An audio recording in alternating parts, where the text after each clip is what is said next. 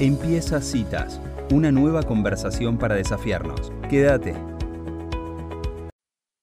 Bueno, es un gusto para mí en Citas presentar a Claudio Zucovici, persona que vengo siguiendo hace bastante tiempo. Es un bueno, licenciado en Administración, especialista en finanzas, muy reconocido, pero para mí es un divulgador de la economía de una manera muy entendible para, para los que no entendemos tanto de, de estos temas. Bienvenido Claudio a Citas, mi nombre es Elisa Peirano, ¿cómo le va? Un placer saludarte, gracias por esa presentación. Ya te debo una. Claudio, eh, leí un artículo que escribió en La Nación, que voy a leer el título en voz alta para que la gente lo google y lo busque. Usted dijo, no es lo mismo un país rico quebrado que un país quebrado pero aún rico. Y la primera pregunta que tengo para hacerle es, ¿nos ha hecho mal a nosotros como argentinos creer que crecimos en un país rico? A ver, el, el, el punto eh, creo que sí, y ya lo decía Alberti hace bastante tiempo, ¿no? Porque tendríamos que definir qué es riqueza. Hmm. ¿Por dónde pasa la riqueza? Si solo por lo natural, por lo cultural, por la educación. Argentina yo creo que en los mejores años que supo ser rico, la base más que las materias primas fue la educación. Fue esa educación pública en la que todos accedimos, que tuvo movilidad social, que un tipo de abajo.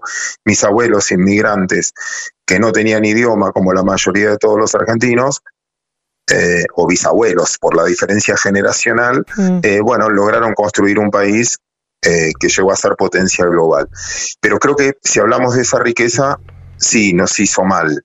El punto que una sola, un solo punto que es, me salió mal en realidad, lo que yo quería poner con ese título, que cambiaron una palabrita que cambió, es la, la, claro, yo quería referirme a la voluntad de pago de la Argentina. No es lo mismo que era el dicho, es un viejo dicho, un quebrado rico que un rico quebrado. Un rico quebrado nos puede pasar a todos, que te fue mal en la vida, pero hay muchos eh, quebrados que son ricos. Mm. Que, y a veces Argentina, viste, se va a quejar que no puede pagar la deuda y para en primera, van a hoteles de primera, van en avión de en primera clase. Y vos decís, bueno, por lo menos gestual. Si no podés pagar, no podés pagar. Claro. Eh, bueno, me refería un poco, y a eso era la nota, las contradicciones que tenemos. Por un lado, decimos que no le podemos pagar a nadie, por el otro lado, malgastamos dinero innecesariamente. Claro, claro. Ahora, eh, Claudio, usted, bueno, es un hombre que se maneja en el mundo económico y como decía antes, ha sido un divulgador de, de todos los conceptos económicos. Nosotros desde el programa siempre decimos que queremos dar la batalla cultural, que es la sensación que tenemos que la Argentina como que se condena al empresario, está mal visto ganar plata, la propiedad privada está siempre en cuestión, y tenemos como una confusión que yo la llamo cultural, conceptualmente de las cosas, que me gustaría que usted nos ayude a aclarar algunos conceptos acá en el programa. A ver si puedo. Sí, o sea, por ejemplo, ¿por qué cree que, en, nuestro país está no está tan bien rankeado a la persona que gana plata o es un empresario que emplea gente y que viene a ser un emprendedor que se tiene que defender, entre comillas, del Estado? Sí, es verdad, eso es más actual en los últimos años. Antes no era así. Mm. O al menos cuando yo crecí no era así. Claro. Em, ¿Pero usted creció con este marco de inmigrantes o ya, o ya eso ya había pasado? No, mi abuelo fue inmigrante y mi viejo carpintero, y yo pude acceder a un título universitario. Y creo que muchos de mi generación les pasó lo mismo. El mensaje era que el esfuerzo, el mérito valía la pena. Yo creo que en los últimos años, y esto me pinta ideológicamente, porque quizás no sé si tengo razón, tiene una carga ideológica mi comentario, obviamente, que es donde crecí o como yo me formé, que es cuando el esfuerzo, cuando vos haces que el Estado sea dueño de todo, entonces el esfuerzo pasa a segundo plano.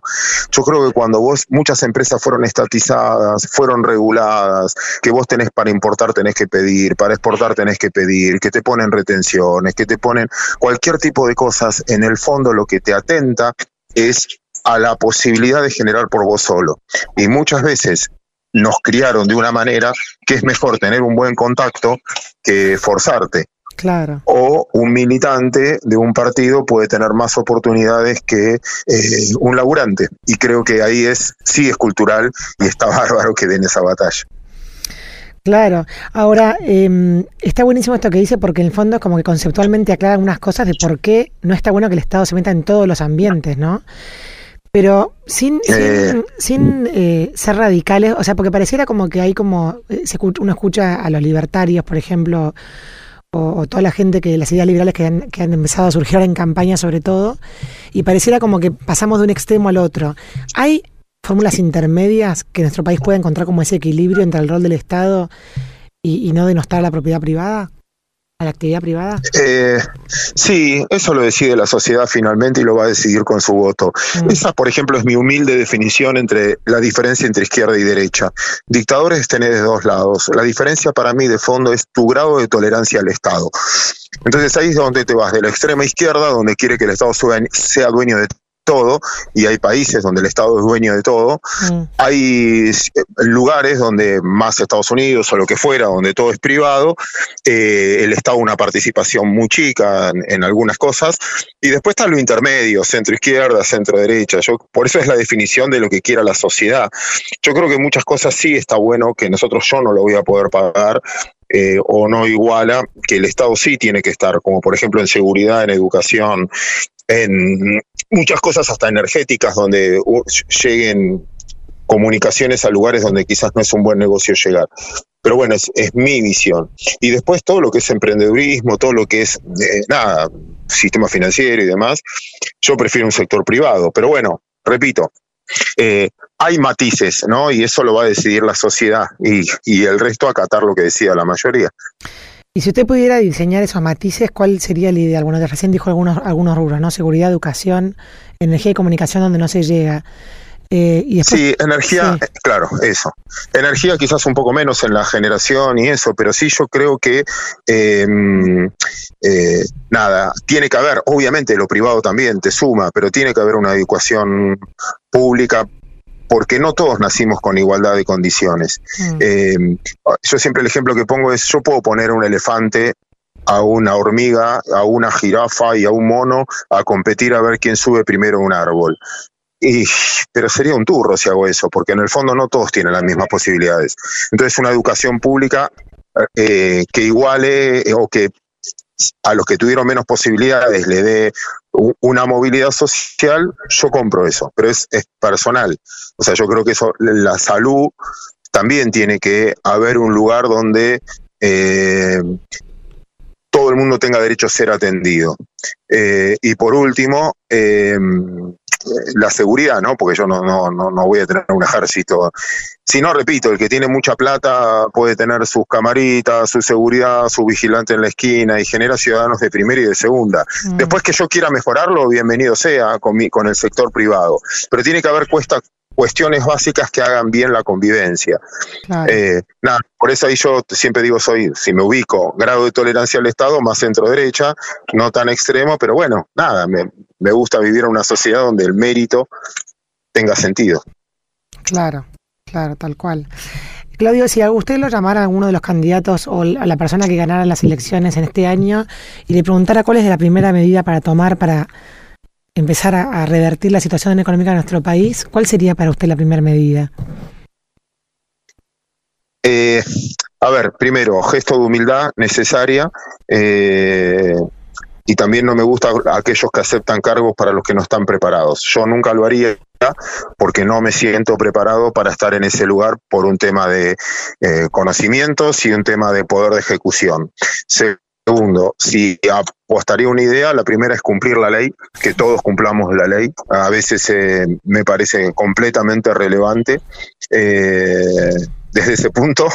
Y, nada, forzar eh, esto de la educación como pilar pensando en la próxima generación, no en un rebote económico que dure solo un año, sino el desarrollo. Y para eso me parece que lo más básico es la educación. Claro, que repito, yo vengo de esa formación. Eh, eh, esto es, había un economista que ya no vive, que me emociona siempre citarlo, que es Tomás Gulat. Y, mm. Tomás siempre ponía un ejemplo que es para mí insuperable. Una cosa es distribución y otra cosa es movilidad social. Movilidad social es aumentar la riqueza para que todos tengamos, aumentar la torta para que todos tengamos una porción más. Distribuir es sacarle a uno para darles a otros. De tal manera que uno nunca va a querer ser uno y siempre va a querer ser otro. Está buenísimo esto que, esto que trae de, Tomás Bulat porque es el key de la cuestión de lo que a veces sucede, ¿no? Y que la tan mentada grieta entre argentinos. Tal cual. Tal cual. Ahora, para, para ejercer esa movilidad social que es tan importante también, recién usted hablaba de cumplir la ley. le cuento, en, hace poco fui a un, a un abrazo solidario a una fábrica láctea en una pequeña localidad que se llama Moctezuma, en el centro de la provincia de Buenos Aires.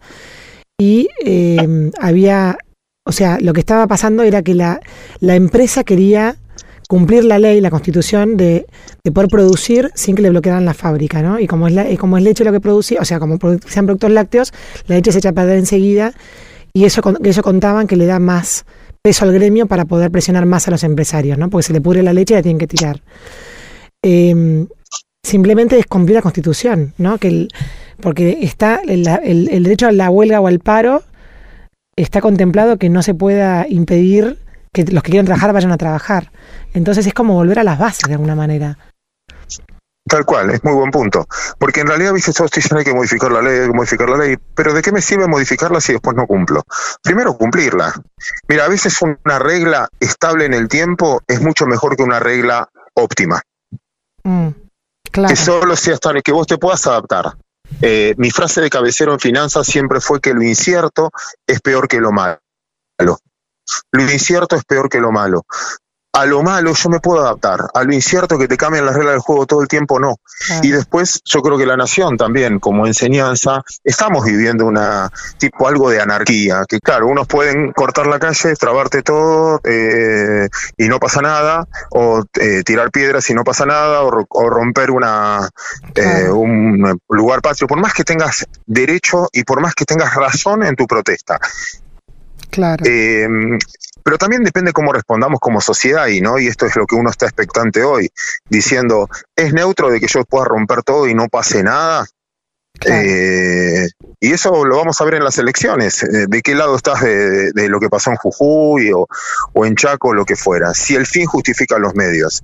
A mí en lo personal no me gusta vivir en una sociedad donde el fin justifica los medios. Claro, claro. Está buenísimo, Claudio. Bueno, muchísimas gracias por estos minutos en citas, ha sido muy amable y nos parecen muy claros los conceptos. O sea, lo de, la, lo de la, incertidumbre es peor que lo malo, es que lo malo nuestro es que vivimos en incertidumbre. Eh, buenísimo, buenísimo. Eso. Te dejo ese cierre que es mejor. bueno, un placer. Muchísimas gracias, Claudio Zukovici, por estas minutos en citas. Oh, abrazo enorme. Adiós. Bueno, y así pasaba este genio en administración, especialista en finanzas, Claudio Zukovici. ¿Te gustó esta cita? La seguimos en Instagram. Búscanos como citas de radio.